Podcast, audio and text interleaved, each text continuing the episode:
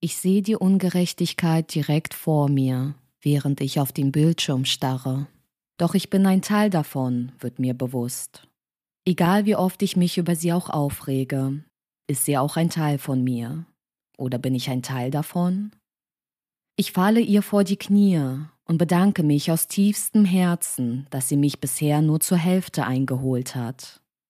Ich bin ein Feigling, der hinter seinem Schreibtisch sitzt, sich versteckt und seinen Blick vom Bildschirm abwendet, wenn sie schwarz auf weiß, Farbe auf Farbe, Pixel für Pixel vor meinen Augen erscheint. Ich drücke sie weg. Ein Mausklick genügt, um die aufploppenden Fenster mit der Bitte einer Spende nach und nach zu verschließen, zu unterdrücken, sie nicht an mich heranzulassen. Ich drehe meinen Kopf nach links, um aus dem Fenster zu schauen.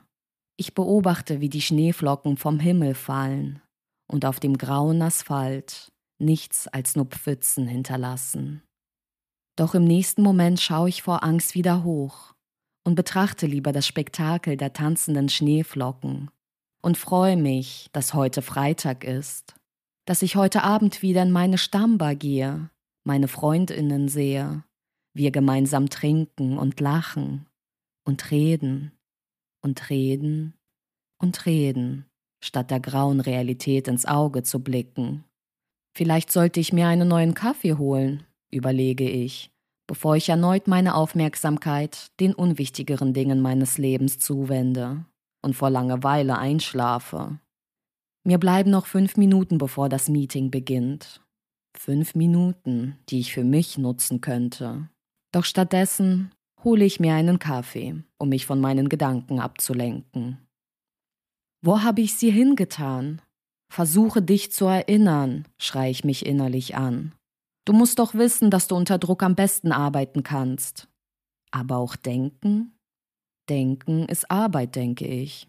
Immerhin werde ich für das Denken bezahlt, also muss es Arbeit sein. Vielleicht liegt auch genau hier mein Problem. Ich sollte in Zukunft nur für das Arbeiten bezahlt werden.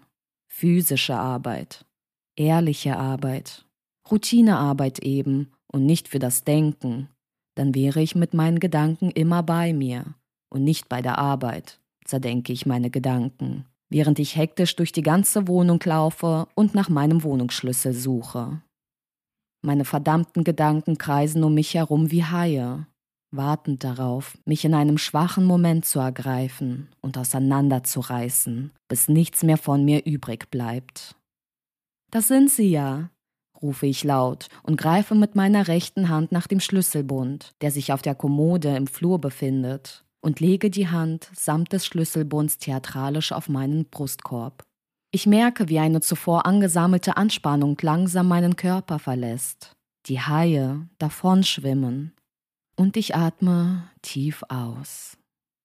Doch nachdem ich tief ausgeatmet habe, atme ich die ungefilterte Luft wieder ein und frage mich, wohin ich mein Handy verlegt habe.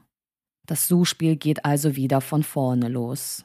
Doch ich habe keine Kraft mehr, mich über mich selbst und meine innere Zerrissenheit aufzuregen. Ich bin verloren in der Weite des Meeres, ein gefundenes Fressen für meine selbstgezüchteten Haie. Dann soll mich doch die Haie fressen. Dann wäre es wenigstens eine entschuldbare Erklärung für meine Verspätung. Oder besser gesagt, für meine Abwesenheit vor meinen Freunden, die bereits in unserer Stammbar auf mich warten. Ich suche und sie warten. Doch vielleicht warten sie gar nicht auf mich und vielleicht suche ich auch gar nicht. Vielleicht rede ich mir das auch einfach alles nur ein, um mich selbst unter Stress zu setzen, mich zu reizen, es auszureizen, mich lebendig zu fühlen, mich selbst zu fühlen, wie weit ich gehen kann, fühlen kann, tauchen kann in der Tiefe unter den Haien, die instinktiv nach ihr eine laute Vibration, nein, fast schon ein lautes, dumpfes Bohren durchdringt den Flur meiner Wohnung und lässt mich meinen letzten Gedanken in Vergessenheit geraten. Ich erschrecke mich und lasse meinen Schlüsselbund aus der Hand fallen, das Bohren und Klimpern wird zum musikalischen Klangteppich meiner strömenden Gedanken. Ich schaue auf den Boden neben das Schuhregal und erkenne mein Handy auf dem nackten Parkettboden liegen. Anscheinend habe ich es beim Schuhanziehen auf den Boden gelegt. Fuck.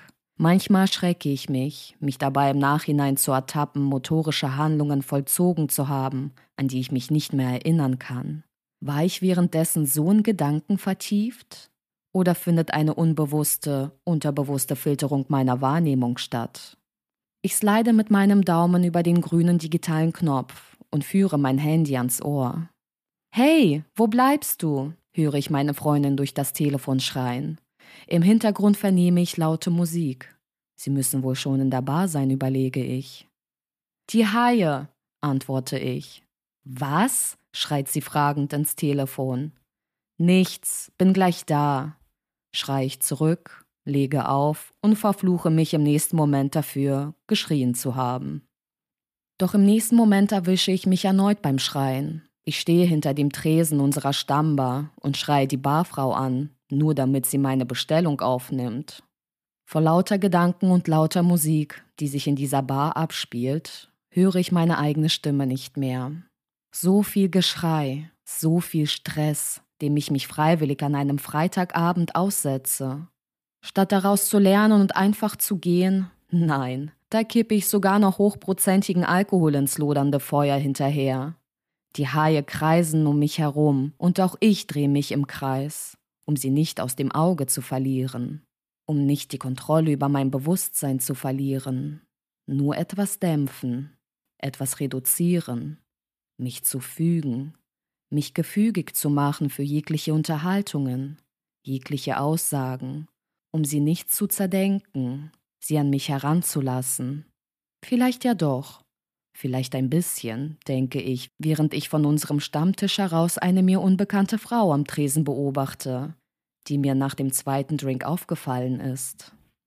Nach ihren Blicken zu urteilen, scheine auch ich ihr aufgefallen zu sein. Unauffällig auffällig nippe ich in einem schnellen Rhythmus an meinem Drink und bereite meine Freunde schon darauf vor, sich Gedanken darüber zu machen, welche weiteren Getränke sie gerne haben möchten, weil ich mich freiwillig dazu entschlossen habe, mich um die nächste Runde zu kümmern, mich um meine Libido zu kümmern. Plötzlich stößt mein Körper Adrenalin aus. Ich erblicke Nele, die in Begleitung die Bar betritt. Ich kann meinen letzten Gedanken nicht mehr fassen. Mein Körper steht unter Strom. Impulsiv stehe ich von meinem Tisch auf, schaue in ihre Richtung und schreie, lächelnd ihren Namen.